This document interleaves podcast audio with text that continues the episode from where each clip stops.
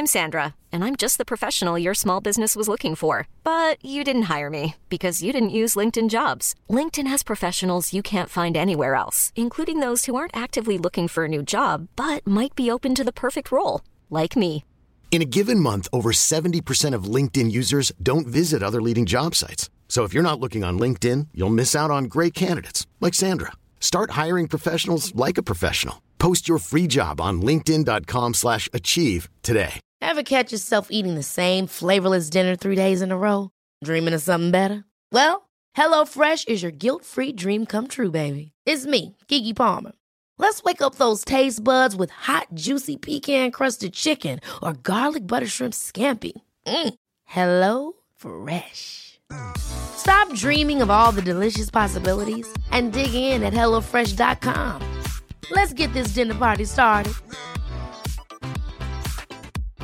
Hi, I'm Daniel, founder of Pretty Litter. Cats and cat owners deserve better than any old fashioned litter. That's why I teamed up with scientists and veterinarians to create Pretty Litter. Its innovative crystal formula has superior odor control and weighs up to 80% less than clay litter. Pretty Litter even monitors health by changing colors to help detect early signs of potential illness. It's the world's smartest kitty litter. Go to prettylitter.com and use code ACAST for 20% off your first order and a free cat toy. Terms and conditions apply. See site for details.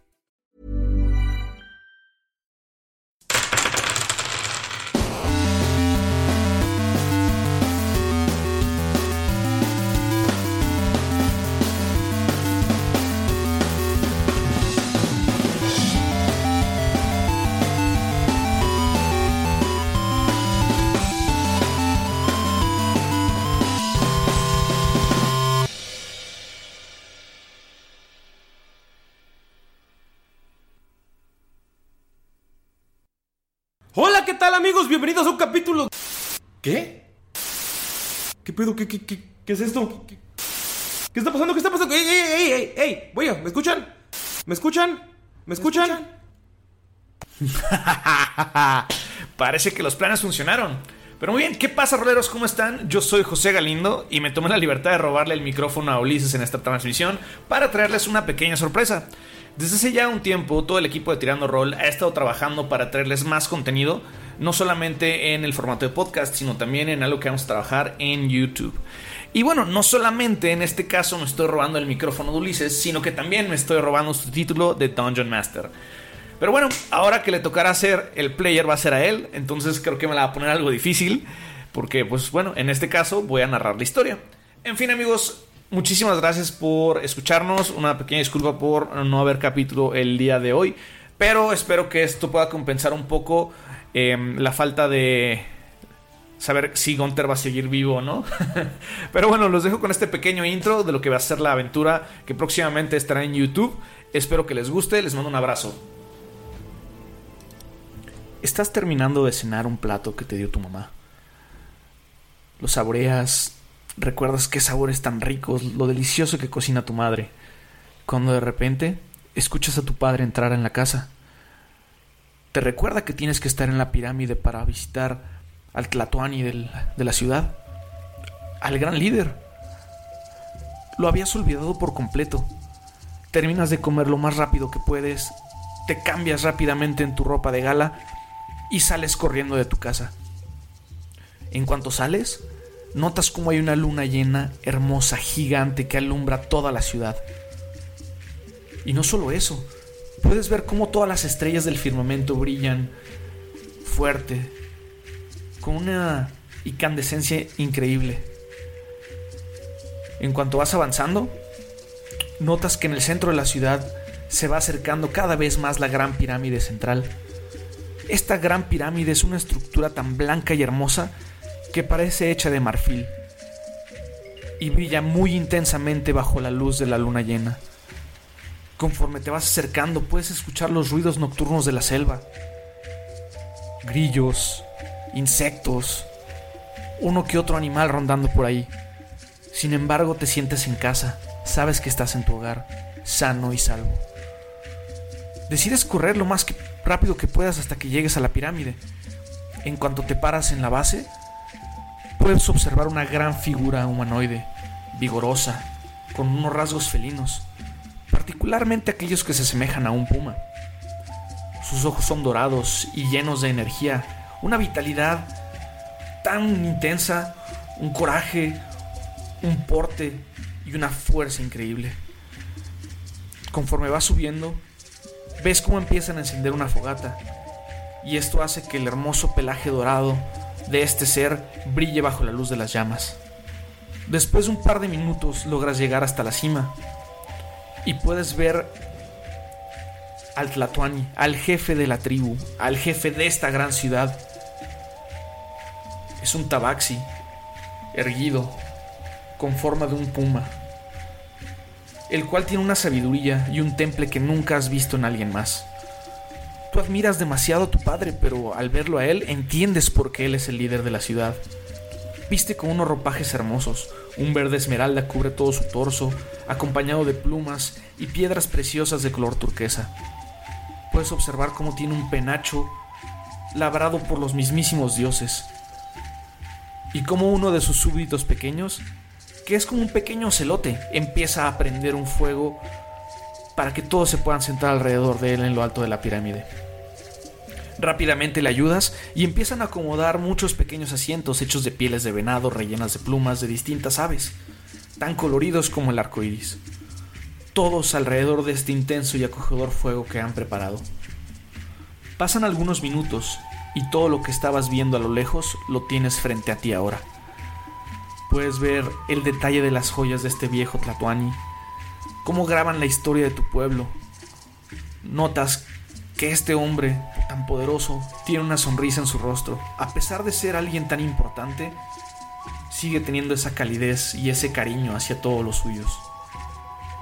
Ese brillo en sus ojos que ves en este momento es algo que nunca habías visto en él, a pesar de las lecciones que siempre tenía semana con semana. Algo te dice que este día es diferente, que este día es especial. Van llegando los demás jóvenes de la ciudad y van tomando asiento en uno de los hermosos y cómodos cojines.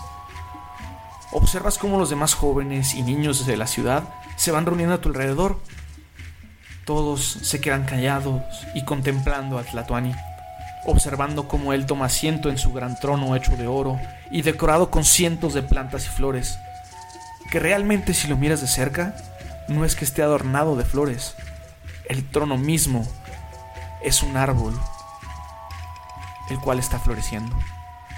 Todos con un gran respeto y admiración guardan silencio y escuchan atentamente a lo que empezó a decir. Bienvenidos jóvenes. Por favor, acérquense un poco más al fuego. Les voy a relatar una historia tan antigua que ya se considera un mito. ¿Están listos? ¿Ya están todos? Muy bien. Nelly, ¿podrías recordarnos la historia de cómo fue que Skagar terminó en este mundo? Eh, eh, claro, eh, eh, Tlatoania Kamap. Cuentan los viejos ancianos que el archipiélago de Skagard era parte del mundo de Lorit, pero hace aproximadamente unos 500 años, una magia muy poderosa, muy poderosa, perdón, y salvaje, hizo que todas las islas flotantes del archipiélago desaparecieran del viejo mundo y cayera sobre las aguas de un lugar desconocido. Durante 150 años, el archipiélago estuvo atrapado en una especie de barrera mágica que no permitía tener contacto con el mundo exterior. Hasta que unos héroes lograron romper esta barrera y salvar al archipiélago de una orden corrupta. Creo que se llamaba la Puerta Escondida. Algo así, ¿no, Tlatoania Kamap? El soberano voltea a ver al niño y le dice: Bien hecho, Nelly. Parece ser que, aunque distraída, conoces muy bien la historia. Pero el día de hoy no les contaré sobre Skagard. Les contaré algo de la vieja historia de nuestra isla, Nepantlat. Sobre cómo un antiguo ser nació y se apoderó de la región, con el fin de extender su reino y el de la oscuridad a cada rincón del archipiélago y del mundo. Todo empezó hace cientos de años muchísimo antes de que Skagard estuviera en este planeta nuevo. Empezó en lo que era la fundación de esta pequeña aldea, con un joven llamado Katim. Él era un simple campesino que durante muchos años estudió bajo las enseñanzas de un joven curandero. Este curandero era un chamán que tenía algunos conocimientos sobre la alquimia y los antiguos ritos de los dioses. Durante mucho tiempo estudió bajo su tutela y aprendió a crear fuego, reacciones alquímicas, venenos y el cómo utilizar estos conocimientos para sanar a su pueblo, a nuestro pueblo. Como ustedes saben, nuestro pueblo tiene una gran admiración por el dios Sol y por la jungla. Nosotros creemos en las propiedades mágicas y sanadoras del Sol y cómo ésta podría limpiar toda la maldad del cuerpo. Nosotros tenemos una relación muy poderosa con Tonak-In, el dios que alimenta el sol y que brinda su poder para curar, sembrar y ganar nuestras guerras. Es por eso que ahora somos un pueblo sano, próspero y poderoso. En fin, niños, eso se lo dejaré a los clérigos. Continuaré con la historia que es por la cual los invité el día de hoy. El joven Catín creció y se convirtió en el sucesor del gran chamán, de su maestro. Pero su ambición fue más allá. Él quiso apoderarse y apropiarse del poder del dios Sol para poder destruir a sus enemigos y conquistar a los pueblos hermanos. Mandó hacer edificaciones gigantes donde oscurecían los campos de cultivo. Y en lugar de cultivar plantas, cultivar alimento, él quería cultivar la luz solar. Pudo notar que todo esto, que el poder del sol podría ser utilizado como un arma poderosa contra sus enemigos. Independientemente de eso, le encantaba visitar al pantano, donde estudiaba las sanguijuelas. Y durante muchos años, después de años de estudio, de observarlas y de cada vez verlas más, pudo observar cómo estas sanguijuelas solamente se alimentaban de sangre y necesitaban hacerlo una vez cada par de años para poder sobrevivir. Fue ahí cuando empezó a maquilar su plan. Él tenía la idea de que su pueblo podría renunciar al sol para nutrirse y crecer, y solo utilizarlo como un arma, y sobrevivir de la sangre como las sanguijuelas. Durante muchos años siguió con estos planes. Su poder fue creciendo y fue ganando seguidores. Sin embargo, los clérigos de Tonak-In estaban empezando a dudar y a temer que todas estas acciones trajeran la furia del dios Sol y que los fuera a castigar por su insolencia. Hablaron con él, quisieron convencerlo de que esta no era la forma adecuada de seguir, que su dios Sol Tonak-In les había regalado tanto, que esta forma no era la adecuada. Kat-In decidió ignorarlos. Continuó con muchos experimentos en jóvenes a los cuales alimentaba solo con sangre y los depravaba del sol. Estos jóvenes no duraban mucho, solo terminaban muertos y mosqueados. Un día pensó que si tenía a alguien más fuerte, alguien ligado directamente con los dioses, podría lograrlo.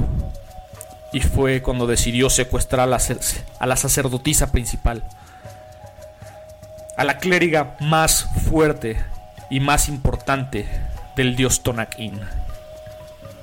La mató y bebió su sangre.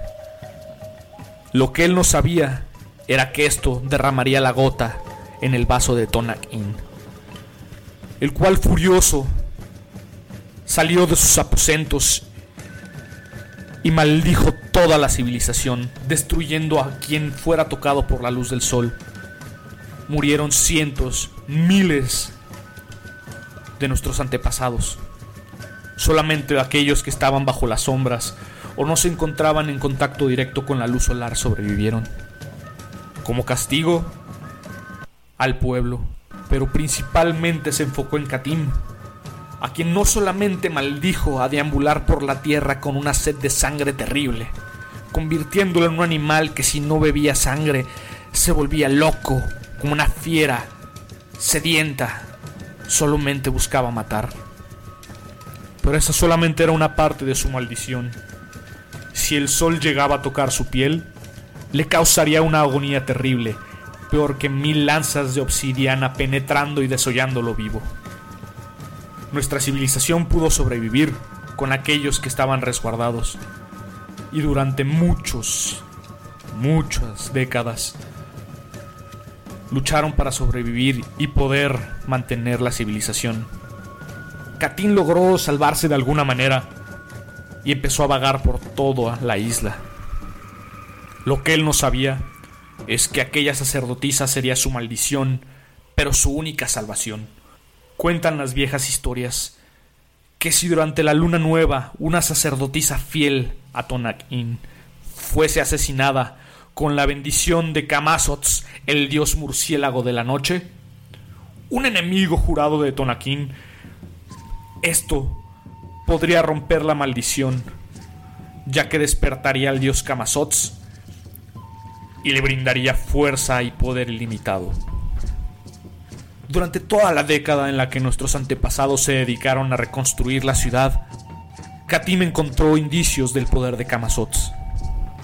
Encontró unas viejas ruinas dedicadas justo al sur del río Acolman, que pasa justo atrás de nosotros, donde bajo la noche estrellada realizó varios sacrificios con algunas bestias, algunos animales en la punta de esta pirámide.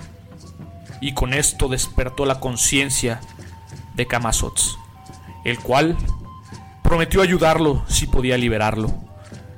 Le dio algo de su poder y lo volvió increíblemente fuerte y ágil. Su mente, que ya estaba vuelta loca como de un animal, como de una fiera, se volvió tan astuta como antes. Lo único que no pudo hacer Kamazots por él fue quitarle esa sed de sangre y la maldición de la luz solar.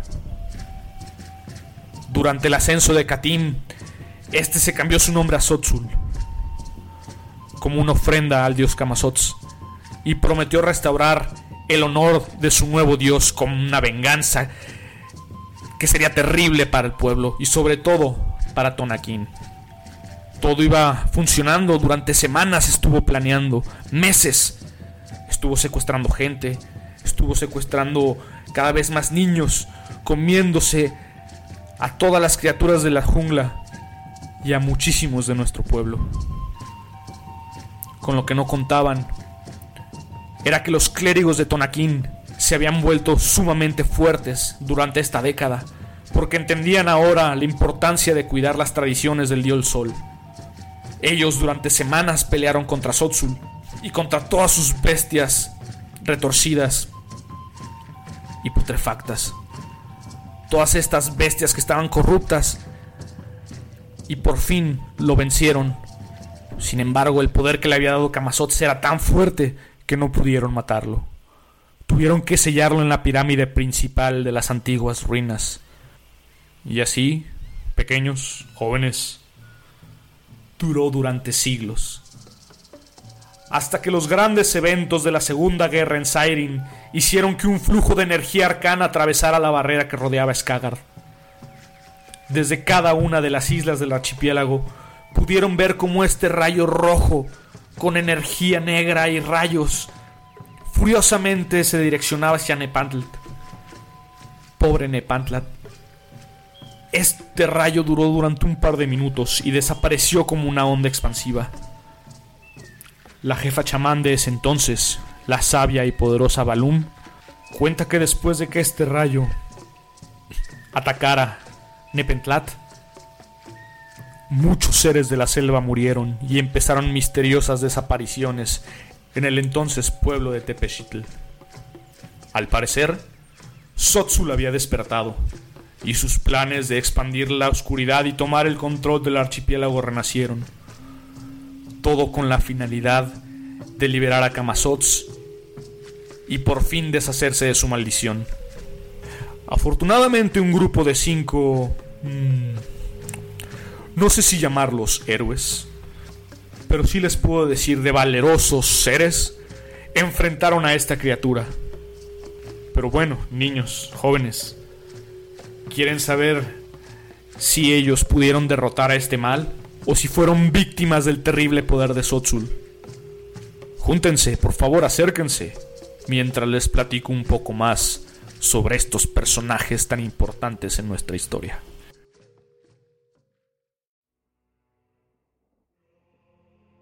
Mi nombre es Nergal Spectrio. Se dice que el bello loto nace del pantano, que las perlas más preciadas de la boca de una sucia almeja, y las mentes más brillantes de algún telón de circo. Pues así es como nací, en medio de la inmundicia y la pobreza, en el núcleo de una familia dedicada a tomarle el pelo a los viajeros, leyendo cartas del futuro y remedios para sus flacideces. Gracias a los infiernos que en cada pueblucho al que llegábamos, tenía la oportunidad de robarme un par de libros por las noches de la biblioteca del pueblo o la ciudad. Esto continuó toda mi infancia, hasta que mi familia de charlatanes y pretenciosos consiguió burlar a un duque y a cambio de trucos baratos les ofreció un pedazo de tierra en un lugar conocido por tener grandes dragones en la antigüedad. La hija de esa galante familia, ah, si te lo contara, desde que la vi fue de mi completo agrado. Pero vamos, ¿quién se fijaría en un pobre diablo? Así que me propuse adquirir el poder necesario para poder cortejarla. Y aún mejor, unirme a ella en matrimonio y tal vez ganarme algún título noble. Y acceso al poder militar. Un día me propuse ir a buscar las cuevas de esos dragones. Tal vez ahí encontraría el oro suficiente para comenzar. Tal vez contratar un par de guerreros e ir en búsqueda de poder. En una de esas exploraciones a esas montañas, caí en la madriguera de un poderoso dragón. La verdad, creí que jamás iba a salir vivo de ahí. Pero comencé a hacer trucos con cartas y el dragón parecía encantado. Seguro que se aburría y solo todo este tiempo. Fue tan buena nuestra conversación que le conté mis deseos, a lo que él ofreció darme algo de su sangre si robaba ciertos objetos para él. Cuando terminé mis misiones el dragón me dio su magia y me convertí en un hechicero. Adquirí fama rápidamente y empecé a crecer en oro y poder. Mi ambición es implacable como las olas del mar y mi lengua afilada como una daga. Así que convencí al dragón de darme más de esa sangre. Pero si no te han contado sobre dragones, son bastante astutos y me prometió más, solo si lograba descubrir una extraña región en algún universo, donde se dice que hay criaturas que lograron la vida eterna. Y créanme, hasta los dragones tienen ambiciones. Por mi parte, es un excelente negocio. Me quedo con la sangre y el poder. Conquisto a la chica de mis sueños y me quedo con su ejército. y quién sabe, Tal vez hasta viva para siempre.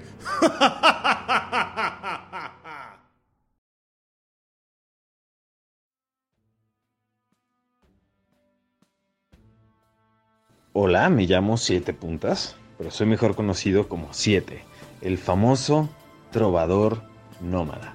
Y es probable que me hayas escuchado o alguna de mis canciones siendo interpretada en algún reino o pueblo en el que has estado. Y también seguramente habrás escuchado de los más recientes chismes, porque esos son chismes relacionados a mi abuso de sustancias. Y bueno, tengo que admitir que tengo una cierta afinidad con las sustancias estupefacientes y con algunos psicotrópicos. Con la gran mayoría, con los que he probado. Y sí, Tal vez eso me ha traído algunos enemigos, como figuras de autoridad, algunas pandillas, algunas religiones, ex suegras, ex colegas y algunos cazarrecompensas. Y bueno, tal vez eso es lo que me ha tenido huyendo de cada pueblo en el que me paro durante los pasados nueve meses. Y sí, tal vez eso me pone en una situación muy particular. Necesito dinero, ¿ok? Necesito dinero. Eso es lo que me trajo a Tepechitli. Y bueno, tal vez cumpla yo con todas estas características, pero eso no me hace poco confiable. ¿Ok?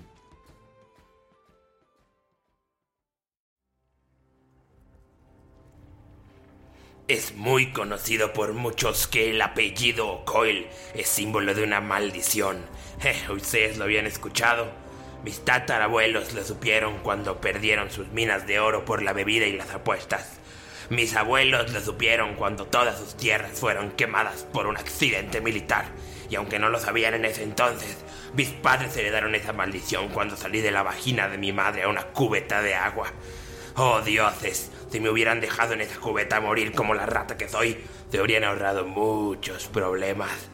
Tal vez mi padre pensó eso mismo cuando le corté la garganta mientras veía el cadáver de mi madre perder la piel por las llamas que se alimentaban de su carne y su grasa. En fin, no estoy aquí para hablar de bonitos recuerdos. Al final, todo fue un accidente.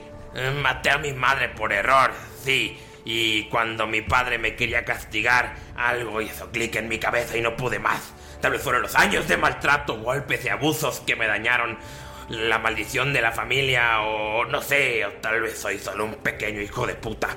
Pero yo no creo ser tan malo, la verdad, yo ya tenía 16. Un joven fuerte de Gendelport podía trabajar en cualquier parte de Siren, eh, pero mi hermanita y mi hermano de 5 y 7 no. Así que los envié con papi y mami. Eh, pero no crean que fui cruel, ¿cómo pensarían eso de mí? ¿Cómo haría eso a mis pequeños? Antes de arrojarlos al río, sí. En ese costal de papas los dejé inconsciente. Ah, Tampoco soy un monstruo. ¿Qué sería de mí después de todo eso? Como mi vieja madre solía decir, un verdadero hombre siente en el corazón el llamado de su destino. Y mi destino estaba en el mar, lo podía sentir. Así que escapé a Puerto Calavera intentando aprender nuevas habilidades, apostando, matando de cuando en cuando por unas monedas. ¡Oh, qué días! Eh, Si bien algo me dejó mi padre después de años de golpizas fue que al final me di cuenta que matar es mucho más fácil de lo que todos dicen. Y así fui de cama en cama y taberna en taberna hasta que me había atorado con una tripulación pirata. No pregunten cómo, pero algo que aprendí es que la vida en el mar no es tan galante como muchos piensan. Eh, pero también tengo que admitir que fueron años divertidos. Al final mi habilidad me llevó a ser contramaestre hasta que me aburrí y una noche quemé el barco con todos durmiendo en él. Aunque claro, como les dije, no soy un monstruo ni un insensible. No cerré las puertas como había pensado originalmente, así que seguro algunos lograron escapar. Eh, como mi padre solía decir, hay que ser agradecidos con los que te dieron la oportunidad en momentos difíciles. Al que sí tuve que matar fue al capitán, pues seguro me perseguiría por mar y tierra. El último que vi a ese viejo barbudo fue esta bella sonrisa sin dientes. Lo asesiné porque pues era un hombre decidido. Y ya saben cómo son ese tipo de personas, molestos. Como mi abuelo solía decir, nunca dejes cabos sueltos. Pero para hacerle honor me llevé su arma. Un extraño mosquete, como él le llamaba, que ha sido muy útil, la verdad, para unos trabajos. Y esa es mi forma de honrarle. Al final, ustedes no quieren escuchar toda esta historia y palabrería. Solo quieren saber si maté o no al ministro de moneda de Demdor. Pero creo que es importante que sepan de dónde vengo antes de que. se lleven una sorpresa. Y para terminar mi testimonio, solo quiero decir una frase que mi viejo padre solía decir. El apellido Coilijo es una maldición, pero tú, tú eres quien decide si la maldición es para ti o para las demás personas. Y, y creo que sin saberlo, ya lo decidí. Estas fueron las últimas palabras del acusado en la corte antes de que se diera una explosión en la pared oeste. Seis guardias murieron y cinco más salieron heridos. El acusado desapareció entre el humo y el caos, y a pesar de que estuvimos alerta, no se vio rastro de él en Demdor. Se le considera armado y altamente peligroso. Enviaremos su descripción a todos Siren. Su presencia en cualquier ciudad es un peligro absoluto.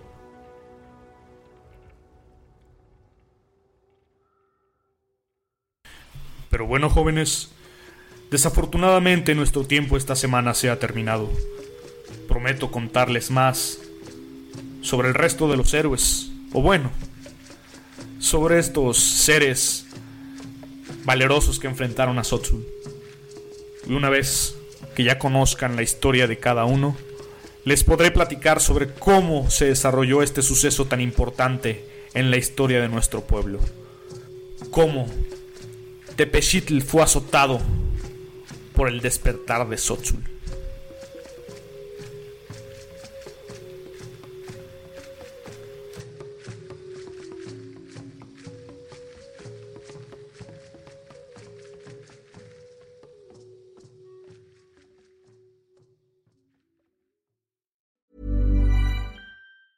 Ever catch yourself eating the same flavorless dinner three days in a row? Dreaming of something better? Well, HelloFresh is your guilt free dream come true, baby. It's me, Kiki Palmer. Let's wake up those taste buds with hot, juicy pecan crusted chicken or garlic butter shrimp scampi. Mm. Hello Fresh. Stop dreaming of all the delicious possibilities and dig in at HelloFresh.com. Let's get this dinner party started.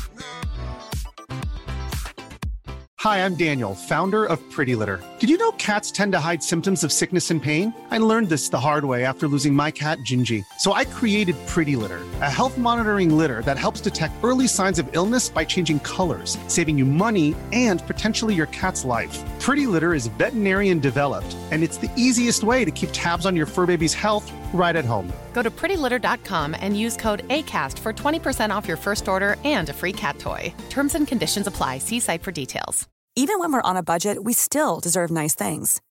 Quince is a place to scoop up stunning high end goods for 50 to 80% less than similar brands.